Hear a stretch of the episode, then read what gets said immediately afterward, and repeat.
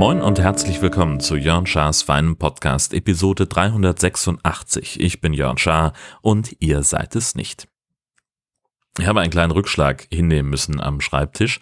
Und zwar hatte ich ja erzählt von meiner Geschichte mit diesem NFC-Chip, den ich scanne, äh, wenn der Computer runtergefahren ist, damit auch die Peripherie ausgeschaltet wird.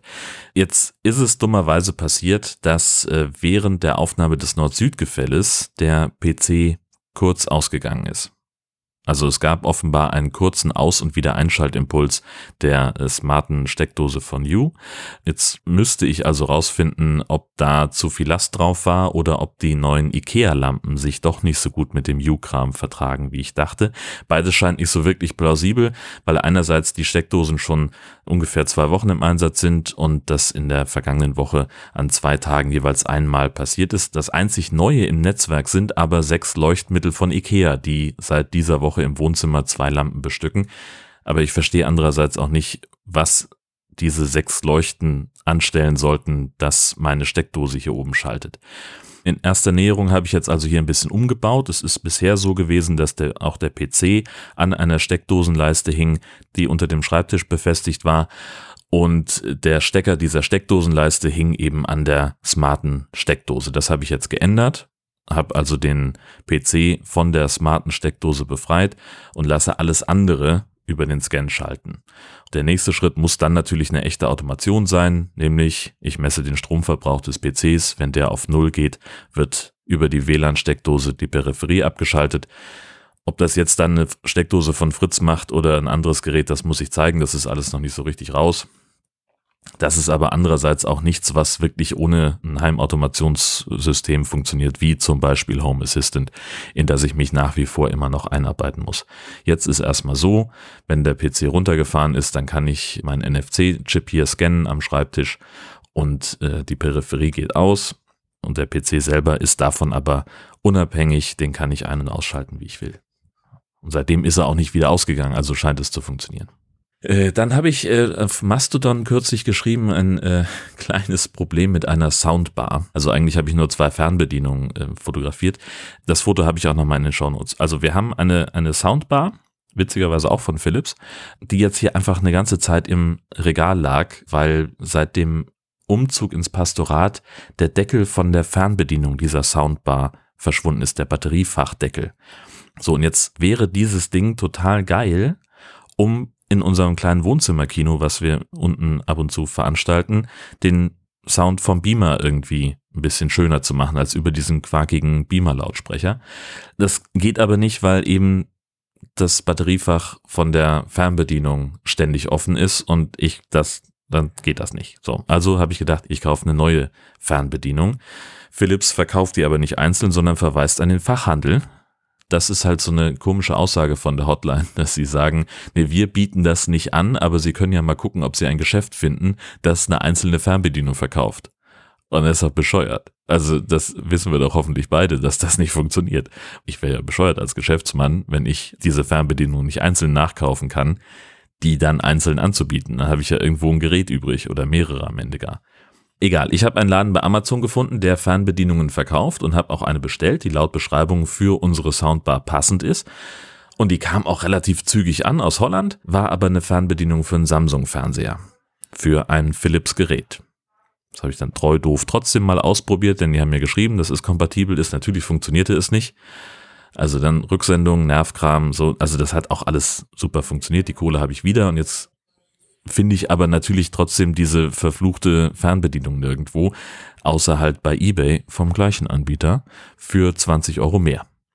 Das ist jetzt also die Überlegung, gebe ich dem nochmal eine Chance, mache ich mir extra ein eBay-Konto, ich habe keine Ahnung. Das wäre sinnvoller, als eine neue Soundbar zu kaufen. Die kostet A mehr und B, das Gerät, was hier rumliegt, funktioniert ja. Es geht ja nur um diesen scheiß Plastikdeckel.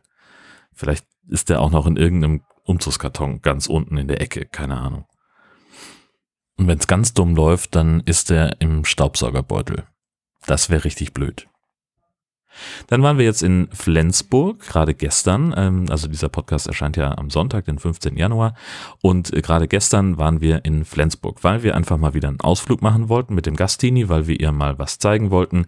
Im konkreten Fall eben Flensburg, schöne Stadt, direkt an der dänischen Grenze. Wir hatten noch überlegt, irgendwie mit Hotdogs essen und so weiter. Und dann hat das so doll geregnet auf der Fahrt, dass wir irgendwie dachten, hm, nicht cool und haben halt überlegt, was wir dann stattdessen dort machen können. Und da fiel mir die Phänomenta ein. Das ist eine Art Museum, in dem ganz viele ähm, physikalische Experimente drin sind, die man auch selber machen kann. Also ganz viel selber was ausprobieren, zum Teil rumknobeln, gibt's auch ein paar Rätsel. Äh, man kann diese, was weiß ich, man kann irgendwie aus so Holzstäben diese Leonardo da Vinci Brücke bauen, die irgendwie so zusammengesteckt ist und dann so super stabil wird. Solche Geschichten, es gibt tausend verschiedene Sachen, die äh, wahnsinnig spannend sind. Und da sind wir durchgetobt, äh, das Gastini und ich, weil Hunde nicht rein dürfen und äh, Madame dann mit dem Hund irgendwie sich doch im Regen vergnügt hat, beziehungsweise die war dann im City Park, da dürfen Hunde mit rein, da kann man dann auch äh, drin rumsitzen. Ja, wurscht, äh, ich wollte ich gar nicht erzählen, ich wollte erzählen von der Phänomenta, denn das war sehr, sehr cool was ich spannend fand, wie groß das Ding dann tatsächlich ist und wie sehr man sich dann doch irgendwie da drin verläuft, weil irgendwie verschiedene Ebenen, die haben da gefühlt drei Häuser in eins zusammengebaut. Und ähm, wir sind da so durchgelaufen und hatten Mordspaß. Es war wirklich spannend und hat, hat richtig äh, Bock gemacht, einige Sachen. Also ich habe mich halt immer gefragt, so haben wir jetzt alles gesehen? Oder haben wir uns jetzt wirklich verlaufen? Also es gibt halt keinen richtigen Rundgang so in dem Sinn, sondern man läuft halt so durch und entdeckt hier und da und da immer mal was.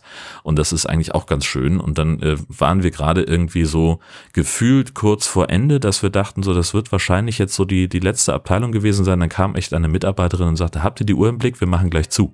Und ich sage, nee, was, echt?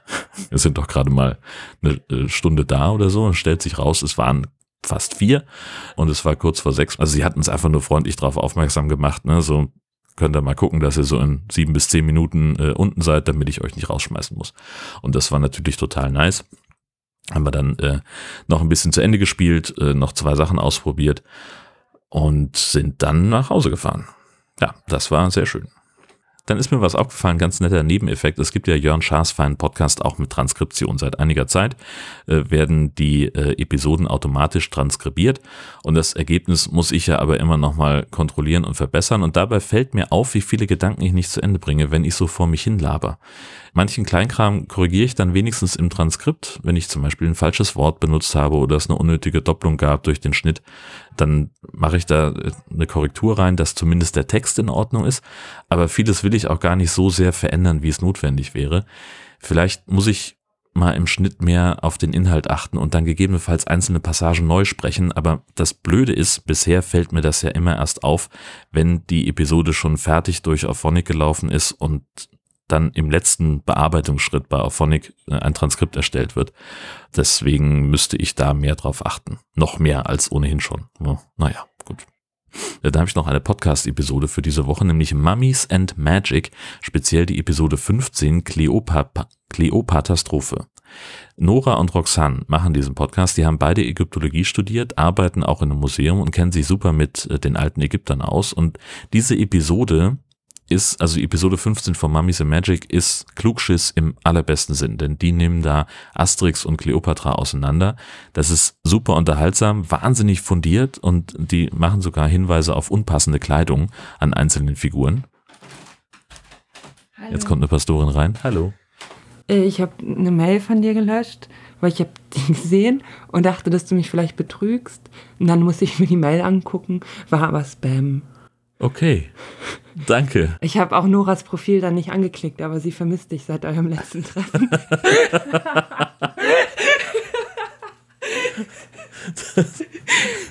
okay. Ja, wollte ich dir nur sagen. Ja. Kannst du rausschneiden oder auch nicht, ist mir egal. Das ist witzig, weil ich hier gerade über eine Noah gesprochen habe, die oh. einen Podcast über, oh über Mummies in Magic die ist macht. Es nicht. Die, das hoffen wir. Ich habe die auch noch nie getroffen. Okay, über was macht Mummies in Magic, ein Podcast über das alte Ägypten. Ach der, Mami, also, ich dachte Mütter. Ach so. so. Weißt du, so Mütter, die immer so kleine Zaubertricks machen, um ihre Kinder bei Laune zu halten. So ja, habe ich gedacht. Mummies and Völlig Magic. normal, ja. Top-Podcast-Thema. Das ist super. Ich, ich muss die Glocken läuten. Achtung, gleich läuten die Glocken. Ich das wird dich. super. Viel Spaß. Tschüss. Gott, oh Gott. Ähm, ja, also dieser Podcast ist wahnsinnig unterhaltsam, sehr fundiert und äh, die korrigieren sogar unpassende Kleidung an einzelnen Figuren. Und ich wusste ehrlich gesagt überhaupt gar nicht, das ist das, was ich, was ich daraus mitnehme. Einmal ein Mordspaß, den ich mit dem Podcast habe. Und andererseits, wie unglaublich gut die Quellenlage über das alte Ägypten offenbar ist. Dass man also sagen kann, na ja, äh, das Kopftuch, was da Numerobis trägt, das gehört eigentlich Königen und äh, Schreiber hatten meistens irgendwie so ein Beinkleid, das hatte aber mehr Falten als das, was sie da zeigen. Sowas, das finde ich unfassbar faszinierend. Aber ja, die sagten eben auch, äh, gerade so das Gebiet um die äh, Pyramiden herum, das Tal der Könige, ist das, das best untersuchte Gebiet weltweit. Ganz schön krass. Ja, jetzt war gerade die Herzdame da, die hätte euch das auch sagen können. Wir freuen uns nämlich schon auf Spotcamp. Äh, das findet Ende März in Essen statt, im Unperfekthaus. Und da fahren wir hin. Sogar alle drei. Bin gespannt, wie es wird. Ich war ja schon mal auf dem Podcamp 2016, äh, auf dem allerersten. Ja, jetzt war länger Pause und ich dachte, es sind endlich mal wieder Veranstaltungen im Podcast-Bereich. Das hat natürlich auch viel mit dem Podjournal zu tun, weswegen wir da hinfahren. Aber ja, das ist, es kommt mal wieder vor, dass es Veranstaltungen gibt und vielleicht trifft man da ja Leute und äh, ja, wer Bock hat, äh, ich würde mich freuen, denn ja, wir werden da sein, ihr hoffentlich auch. Und das, wie gesagt, Ende März in Essen im Unperfekthaus. Genau. Diese Episode erscheint tatsächlich so gegen. Oh, die Glocken läuten, hört ihr es? Äh, Sie braucht also ungefähr zwei Minuten von hier runter bis zum Glockenläuten. Äh, diese Episode erscheint am 15. Januar um 12, kurz nach 12, ziemlich zeitgleich mit dem Nord-Süd-Gefälle.